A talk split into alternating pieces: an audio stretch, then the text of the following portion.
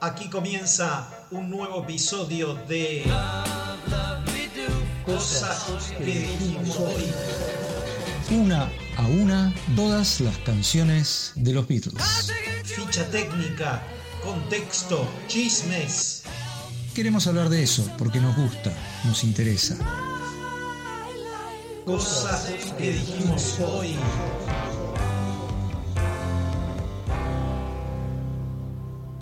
Hola, ¿qué tal? Buenas, ¿cómo te va, Eduardo? ¿Cómo andás? Hola, acá andamos, escuchando canciones de los Beatles. Ah, los Beatles, claro, porque lo que vamos a hacer a partir de hoy, empezamos con esto, es un, es, em, un, un nuevo podcast. Un nuevo podcast, porque si hay algo que falta en el mundo son podcasts sobre los Beatles. Es verdad, pero nosotros vamos a hacer un podcast diferente, un podcast mejor, un podcast, un podcast revolucionario. ¿En qué sentido? Porque nosotros nos vamos a dedicar a hablar de todas las canciones que grabaron los Beatles, como Beatles o Beatles, este, y vamos a hacer un episodio por canción y vamos a contar de qué se trata, explicar la historia y chismes y eh, misceláneas. Me parece muy bien. Esto va a generar muchísimo interés en la población de las redes y probablemente nos regalen algún salamín en alguna confitería. Es posible, es posible. Lo importante siempre eh, hay que saber que lo importante de las redes es no quedar atrapado. Sí, y lo importante no es ganar sino jugar. Frase de perdedor. Bueno, en fin. Eh, Sí, nosotros somos dos, dos somos hermanos. Es cierto. No estamos haciendo esto juntos en la misma habitación. Y, No, ni en el eh, mismo país. Ni en el mismo país, ni en el mismo continente. Pero lo que sí estamos Pero vos viste haciendo. la tecnología. La- sí, una cosa de loco con, con Elon Musk y todo eso. Em, lo que sí, Sí. estamos haciendo es escuchando los Beatles hace muchos años. Y, mm, Muchos. Muchos años. Y mm, seguimos escuchando los Beatles después de como 50 años. Eh, y creemos que está bueno un poco hablar de los temas de los Beatles. Sí, en especial que ahora parece que se cumplen 60 años, o se cumplieron hace poco 60 años, de el primer tema adjudicado directamente a los Beatles. Que es Así Me parece. Do, pero no vamos a hablar, no vamos a hablar de ese hoy porque antes grabaron estos señores. Antes grabaron, antes grabaron en, eh, en, en un estudio, porque por ahí antes también habían grabado con un, con un grabadorcito en la casa. Ah, no existía, ¿no? Esas cosas no existían. No sabemos si Los existían que o no. tenían plata tenían grabadores de cinta. Ah, qué lindo. Que, se, lo que se usaba mucho en esa época era pagar una suma de dinero para meterte en una cabina y podías grabar un disco ahí. Y hay un disco de los Beatles, me parece, eh, que ellos grabaron así, en una cabina. Podías grabar, en realidad esos discos no eran tanto de música, sino para como un mensaje, un regalo que le podías hacer a alguien. Se grababa un disco de vinilo, una pasta previa al vinilo, como un acetato, y eso eh, era al- algo bastante común en Inglaterra. Entrabas a una cabina, te grababas un disco, que solo se hacía un ejemplar, y te lo llevabas. Y al parecer, según recuerdo haber leído en su momento, eh, alguien encontró un- uno de esos discos grabados en cabina de los Beatles y lo llamó a, a Paul y le dijo, tengo esto, ¿lo querés? Hay tanta plata, o sea, cuesta tanto. Pero ese disco no es una grabación comercial, así que no lo vamos a, a incluir en nuestra lista, pero existe. Existe disco Sí. de cabina de, de los Beatles. O de Johnny Paul o alguna cosa así. Fantástico. Podemos decir rápidamente que los Beatles eran cuatro pibes que se juntaron en en Liverpool, grande Liverpool, que se pusieron a tocar música. Eh, la historia es conocida, cómo se, no importa cómo se conocieron, pero bueno, la, la- la situación fue que se armaron una banda, que en esa época había muchas bandas, en Liverpool había una movida, se pusieron a tocar y mm, los hasta que los descubrió Brian Epstein, que les cambió un poco la historia y la fisonomía, y de ahí se hicieron famosos y explotó todo. Para hacerlo Sí, pero en el medio, en el medio se fueron a trabajar a Hamburgo Sí. Y eh, antes de que lo descubriera Epstein, eh, se fueron a trabajar de músicos directamente a Hamburgo. Y eh, en un momento dado incluso pensaron en trabajar de otra cosa. Paul McCartney estuvo a punto de conseguir trabajo, creo que en una fábrica. o sea, el tema del dinero, como, como bien le dijo la tía Mimi a la tía de Lennon, cuando lo oía tocar la guitarra con Paul McCartney en, el, en la galería de su casa, con eso no, no te vas a ganar la vida, le dijo la tía. Y entonces eh, se fueron a Hamburgo a ver si sí se podían ganar la vida. Y en ese momento no eran cuatro, sino que eran cinco. Porque tenían. Eh, Paul McCartney tocaba la guitarra, George Harrison tocaba la guitarra, John Lennon tocaba la guitarra. Eh, y tenían un baterista que se llama Pete Best y a un bajista que se llama Stuart Sutcliffe, que no sabía tocar el bajo y era amigo, exactamente, Sutcliffe, que era amigo de Lennon y Lennon lo admiraba como pintor y le dijo, vos que sos tan bueno como pintor tenés que venir y tocar a los Beatles. Entonces eh, se consiguió un bajo el tipo y no sabía tocar, de hecho al principio tocaba de espaldas para, que no se viera que en realidad no estaba tocando, porque como en esa época tampoco había muy buen sonido, el bajo se podía perder, podía no oírse. Y de hecho el de, el de Stuart Sutcliffe no se oía porque este señor no, tocaba directamente. Pero bueno, eso es lo que pasó eh, hasta que en Hamburgo sí que aprendió a tocar este tipo Sutcliffe. Y aprendió a tocar porque, bueno, toda la noche tocando, al final tampoco debe ser muy difícil eh, tocar las notas de bajo de las canciones covers que hacían los Beatles en esa época. Tocaban todas las noches en un club que se llamaba, creo que el Kaiser Keller, y había otro que era el Star, uno enfrente del otro, en la zona más prostibularia de Hamburgo. Tocaban estos señores. Sí, había otro que, que era el Top Ten también. El Top Ten. En Hamburgo. Así es. Así que se la pasaban ahí tocando en Hamburgo y tocaban como, aparte tocaban ocho horas por día, parando un ratito nada más, este, consumiendo algunas pastillitas que los dejaban hacer estas cosas y tocaban todo el día, que dicen que eso fue la fundación real de lo bien que tocaban después, ponele, y mm, de tocar y tocar y tocar y tocar horas y horas. Sí, la famosa historia de las 10.000 horas, ¿no? Que son esas cosas que se le ocurre a alguien y queda, y queda bonito decirlo, aunque no tiene ningún tipo de, de eh, fundamento científico, histórico, ni cronológico, ni epistemológico. La historia de las 10.000 horas. Si uno hace 10.000 horas algo, lo que sea, se vuelve un experto en eso. Y dicen que los Beatles tocaron, como, como vos dijiste, tantas horas durante todos los días sin parar, que al final se volvieron expertos cuando volvieron a Inglaterra, ya eran expertos en, lo suyo porque habían estado tocando, no sé si 10.000, pero muchas horas.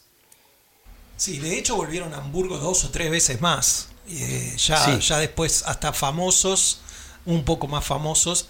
De, de hecho, una vez cuando vuelven a Inglaterra, los presentan como de Hamburgo, ¿no? De Alemania, directo de Alemania, porque habían hecho este, su público ahí en Hamburgo, habían hecho toda una movida cultural también, ahí conocieron a Astrid, que, fue la que eh, les hizo, les cerró un poco su estilo con, con el corte de pelo ese de flequillo, digamos, tuvieron una influencia importante también en la movida cultural de Hamburgo, que tenía muchos locales ahí medio eh, con strippers y eso, que eh, tocaban música y después empezaron a llevar más grupos ingleses a tocar ahí.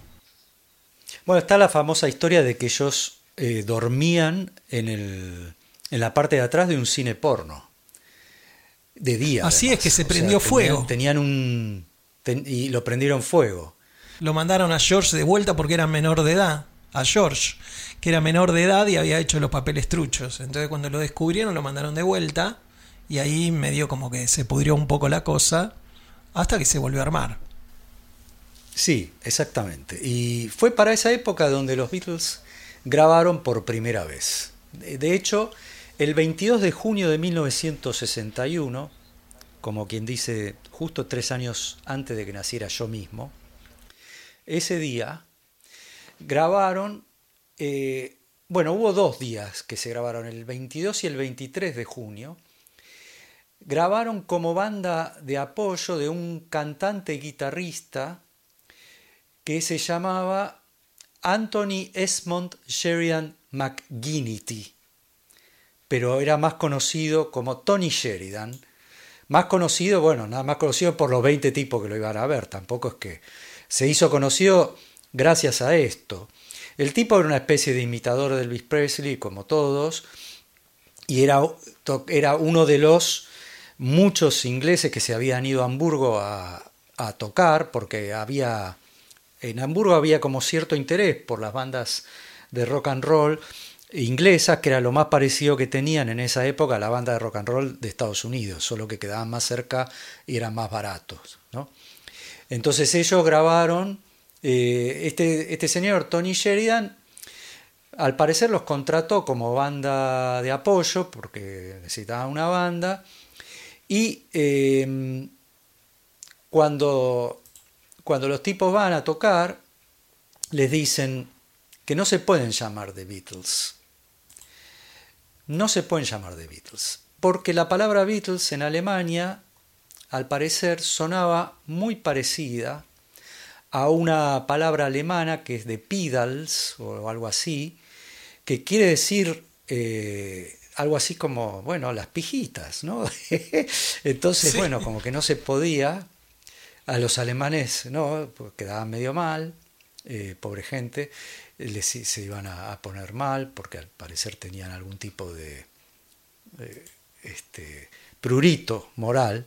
Entonces aparecieron como The Beat Brothers en la grabación. Así es. Y, sí, y, ahí, y ahí grabaron eh, ocho canciones. Ocho canciones. Entre ellas eh, la primera canción firmada por dos miembros de los Beatles, que no es el dúo dinámico Lennon-McCartney, como todo lo después, sino Harrison y Lennon. George Harrison y John Lennon firmaron una canción que se llama Cry for a Shadow, aunque al parecer el primer nombre de esa canción no era Cry for a Shadow, sino Beatles Bob. Beatles Bob. Sí. Y después le cambiaron el nombre de Cry for a Shadow. Que en Argentina salió con eh, algo así como un grito en la sombra. Son muy divertidas como, como las, muy divertidos los títulos de las canciones, como se tradujeron en su momento en Argentina. Especialmente la de los Beatles. Pero bueno, esa, esa es una de las canciones con Pete Best a la batería. Eh, ahí Sutcliffe me parece que no tocó nada. No, el, bajo lo tocó Paul McCartney y Paul McCartney también eh, se lanza unos pequeños alaridos. George Harrison primera guitarra, John Lennon guitarra rítmica. La canción se grabó el 22 de junio de 1961 y el título se llama así como homenaje, copia o tributo a una banda que se llamaba The Shadows, que eran el principal grupo de rock and roll instrumental de Gran Bretaña en la época, y eran los acompañantes de Cliff Richard, que era el super ídolo pop en Inglaterra de la época de los Beatles. Entonces, esa vendría a ser, ¿sí? No, que en Hamburgo los Beatles, que igual con el tiempo les preguntaron qué, qué onda con los Shadows, y ellos decían, no, no somos muy fans, la verdad que no nos gusta mucho, sin embargo también es cierto que tocaban un tema que se llamaba Apache en, mientras estaban en Hamburgo, que era un tema instrumental. Entonces cuenta George que estaban ahí en Hamburgo y John había tenido su, su Rickenbacker nueva y que empezó a tocar un poquito pues, algo parecido al tema Apache y sacó el riff y después se le unió George y ahí salió el tema. Lo inventaron en el momento, como era ya la época, ya, empezaron a hacer canciones en el estudio. Algo muy, muy de los Beatles, como se ve en ese maravilloso documental de Peter Jackson, ¿no? como, como hacen el disco Let It Be, de la nada, de la absoluta nada, sacan ese disco. Bueno, entonces, eh, este señor Shedian, como, como vos bien mencionaste, tocaban ambos en el, en el club Top Ten, en el Top Ten Club, y ahí se juntaron y había un señor que se llamaba Bert Kempfert que les consiguió un contrato a Tony Sheridan y a los Beatles. Que hay, hay versiones encontradas, contradictorias, sobre si los Beatles pensaban que ellos iban a grabar ellos o si iban a ser banda de apoyo. O sea, no, parece que entraron, fueron medio, medio engañados. Eh, pero bueno, grabaron un montón de canciones, entre ellos eh, una canción que también se llama Ain't She Sweet, que es un, estándar, una canción de, de, los, de, la, de, época de los años 20, un estándar de, jazz, eh, escrita por un Milton Ager y letra de Jack Yellen, que es la primera canción grabada donde canta Lennon. Esa canción se grabó sin Tony Sheridan.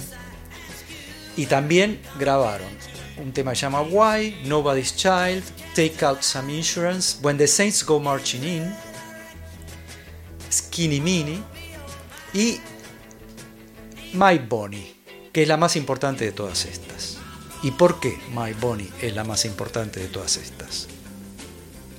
¿Eh? ¿Por qué? Eso, ¿por qué? Porque cuenta la leyenda que Brian Epstein, que tenía una, una disquería en Liverpool, se enteró de la existencia de los Beatles cuando vino un tipo y le dijo, ¿me das el single de los Beatles que se llama My Bonnie? Y, al parecer este señor Brian Epstein, eh, para él el cliente siempre tiene razón y cuando no consiguió la, la canción, no la tenía ahí a mano, la pidió. Y ahí se enteró de la existencia de los Beatles, fue al Cavern y bueno, eh, esto es la historia, ¿no? Pero fue así. Por eso My Bonnie, de, yo diría que de todas estas, es la canción más importante. Porque llevó a, propició la llegada de, Brian Epstein, que los, fue su, su manager a partir de ese momento, lo fue a ver a The Cavern y, todo lo demás. Donde, por cierto, es interesante, ellos tocaban al mediodía y su, su principal público en ese momento eran las oficinistas que tenían un rato para almorzar y iban a ver a los Beatles. Interesante, ¿no? Así es. Y bueno, y ahí más o menos fue la historia, ¿no? Eh, es verdad lo de My Bonnie, que era un clásico, como vos bien dijiste, un tema tradicional. Y también es verdad. Un tema tradicional. dos cosas. Una que Ringo, antes de entrar en los Beatles, había tocado en la banda de Tony Sheridan con Tony Sheridan en Hamburgo. Que Tony Sheridan también estaba en Hamburgo, claramente como vos contaste muy bien. Y mm, también que hubo ahí una cosa, como vos dijiste, cuando fueron al estudio, los Beatles aparentemente no, está, no sabían muy bien que ellos iban a ser la banda de apoyo de, Tony Sheridan. Y cuando grabaron estos temas solos, parece que a Tony Sheridan mucho no le gustó. Había cierta fricción, fricción entre ellos, eh, que después, bueno, no pasó mucho más porque se había planteado incluso que salieran de gira de banda de Tony Sheridan y los Beatles no quisieron para nada, no hubo buena onda y ahí se terminó el tema, nunca más hubo una colaboración entre ellos. De hecho, con el tiempo, Tony Sheridan lamentó haber estado ligado a los Beatles toda su vida, ¿no? Porque evidentemente seguramente habrá vivido de ese disco que grabó que se vendió después mucho por los Beatles ahí tocando, ¿no? Porque si no, pobre Tony hubiese por ahí eh, quedado vendiendo panchos en, alguna playa eh, o, de stripper en Hamburgo o algo. Y otra anécdota muy interesante de Tony Sheridan, sin ir más lejos, es que tocó con Charlie. Vino acá a Argentina, sí, vino acá a Argentina a tocar a The Cavern, Tony Sheridan, porque viste que viene Pete Best, viene Tony Sheridan, que, lamenta, lamentó haber quedado pegado a los Beatles, pero después siguió trabajando con eso. Vino acá a tocar de Cavern y fue Charlie a verlo, subió al escenario, tocaron My Bonnie, tocaron Ain't Sweet, y después eh, Tony Sheridan grabó guitarras en el tema I'm Not in Love de, de Charlie. Así que ahí quedó también registrado su contacto con, el rock nacional argentino y macho. Es interesante, ¿no? ¿Qué habría sido de Tony Sheridan si no hubiera estado eh, pegado al tema de los Beatles, ¿no? Lo más probable es que, sí, o también que, que una podría haber terminado tocando las maracas en un bar de Acapulco, ¿por qué no? ¿Por, qué no? No se te había ocurrido. Eh, Sí, no sé si sabía tocar maracas. Eh, no sé si vos dijiste que el tema, cuando estamos hablando de Cry for a Shadow, tocaron George la guitarra, con Lennon la guitarra, el riff lo hace George, Paul en bajo y Pete Best en, batería. No tocó Stu en ese, en ese momento, me parece que Stu ya no estaba con ellos porque ya se había. Recordamos que Stu se fue, se quedó en Hamburgo con Astrid, viviendo con ella, se separó de los Beatles y se quedó. Así que ya en esa época probablemente él no estaba. El, tema fue editado, eh, no fue editado hasta 1964, Cry for a Shadow. Eh, My Bonnie sí fue editado en el, en el 61. Y después, bueno, como dijimos, fue editado eh, en, Alemania y parece que no anduvo tan mal. Y después, el 5 de enero de 1962, se editó en el Reino Unido y fue ahí donde llegó a la atención de, de Brian Epstein. Lo interesante de todo esto es que en un primer momento estos, estos discos no le interesaban a nadie y después resulta que este, la, compañía que, lo tenía, que era eh, Parlophone, no, Polydor, creo, dijeron, ah, nosotros tenemos estos temas de los Beatles, los vamos a sacar y a ver si sacamos algo de dinero al respecto. Y efectivamente sacaron algo de dinero al respecto. Y no solo eso, sino que se hicieron varias versiones. Creo que el propio Tony Sheridan volvió a tocarlo a ver si ligaba algún, a un extra. Pero sí sé que eh, hay un guitarrista que se llama Bingo Reina, que hizo una versión. Eh, y, y no sé si te suena una banda norteamericana que se llama The Smithereens. Ellos hicieron un disco que se llama B-Sides The Beatles en el 2008, donde eh, hay una versión de Cry for a Shadow. El problema con, Sí, el problema con, Cry for a Shadow es que tampoco es un tema tan, tan este, llamativo como para hacer tantas versiones. Son todas iguales eh, en el fondo. Y el tema en realidad es un riff de guitarra, nada más. No, tiene otra cosa. Hay, hay este, unos grititos de Paul McCartney que dice algo así como au, au, yay, yay, ah, que es, este, hay algunos que lo consideran como la letra de la canción de Kai for Shadow. Sí, bueno, eh, después este, los, muchachos estos serían muy buenos letristas que se ve ahí como, como se insinúa ¿no? en esa primera letra. ¿Cómo era? ¿La podés repetir? Sí. Eh, era au, au, ye, ye, e, a, e, a.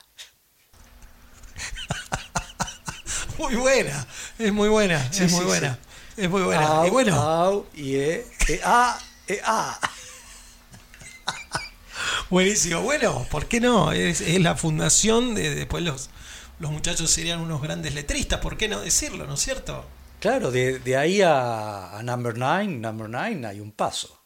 O dos, Number Nine. ¿no? Es verdad, ¿no? Es verdad. Es verdad lo que estás Exacto.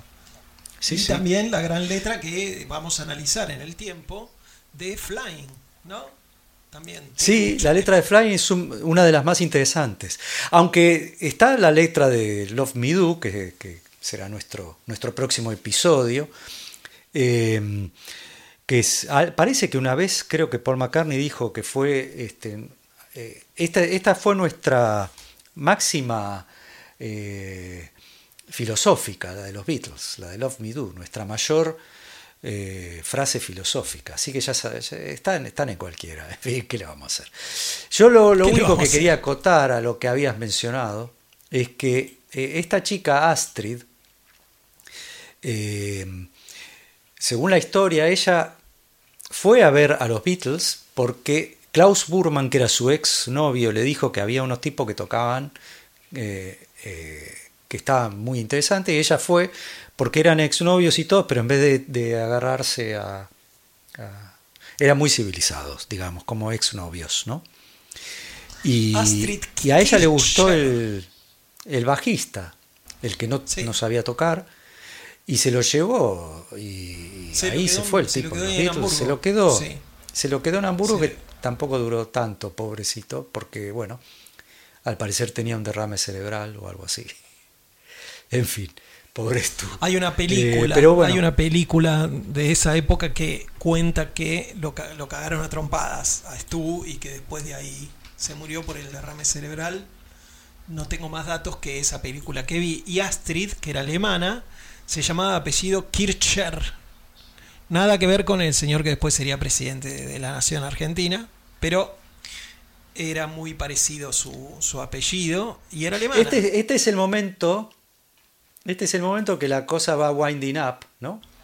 Estamos, ¿no? Porque es cuando, cuando empieza el desvarío.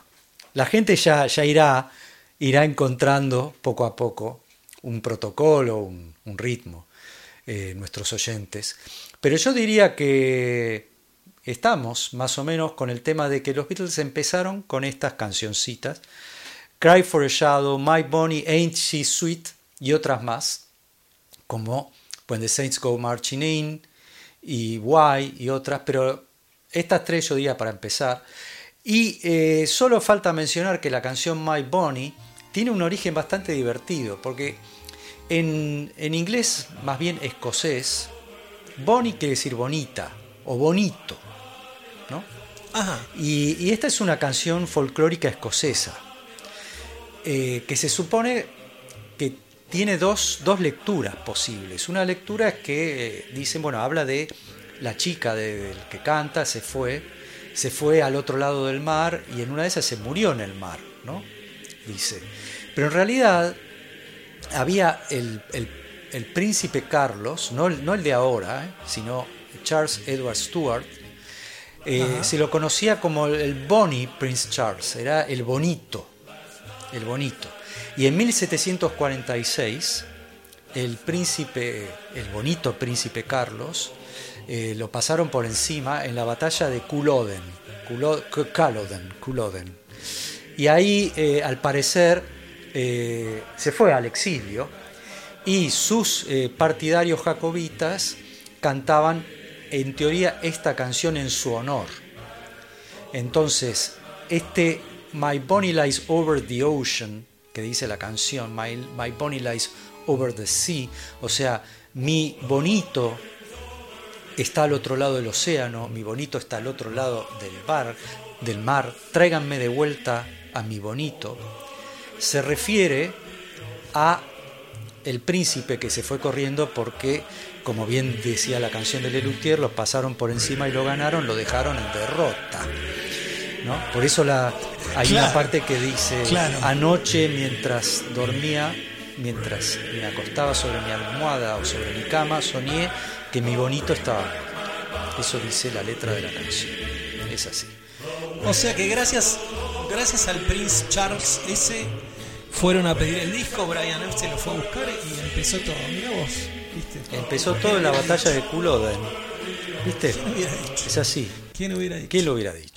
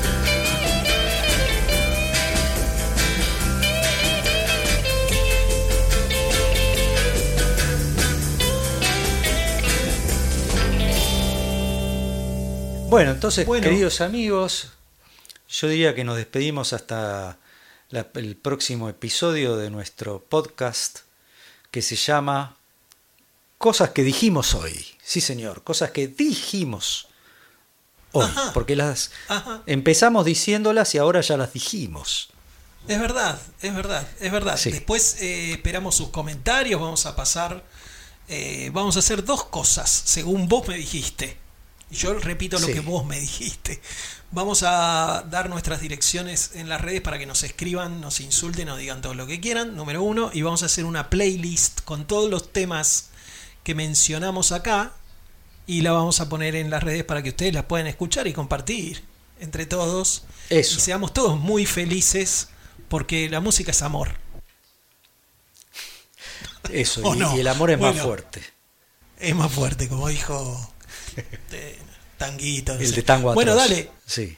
Eh, la seguimos la semana que viene con sí ya la primera grabación de los Beatles como Beatles y, y de ahí al infinito. Eso. Adiós. Muchas felicidades.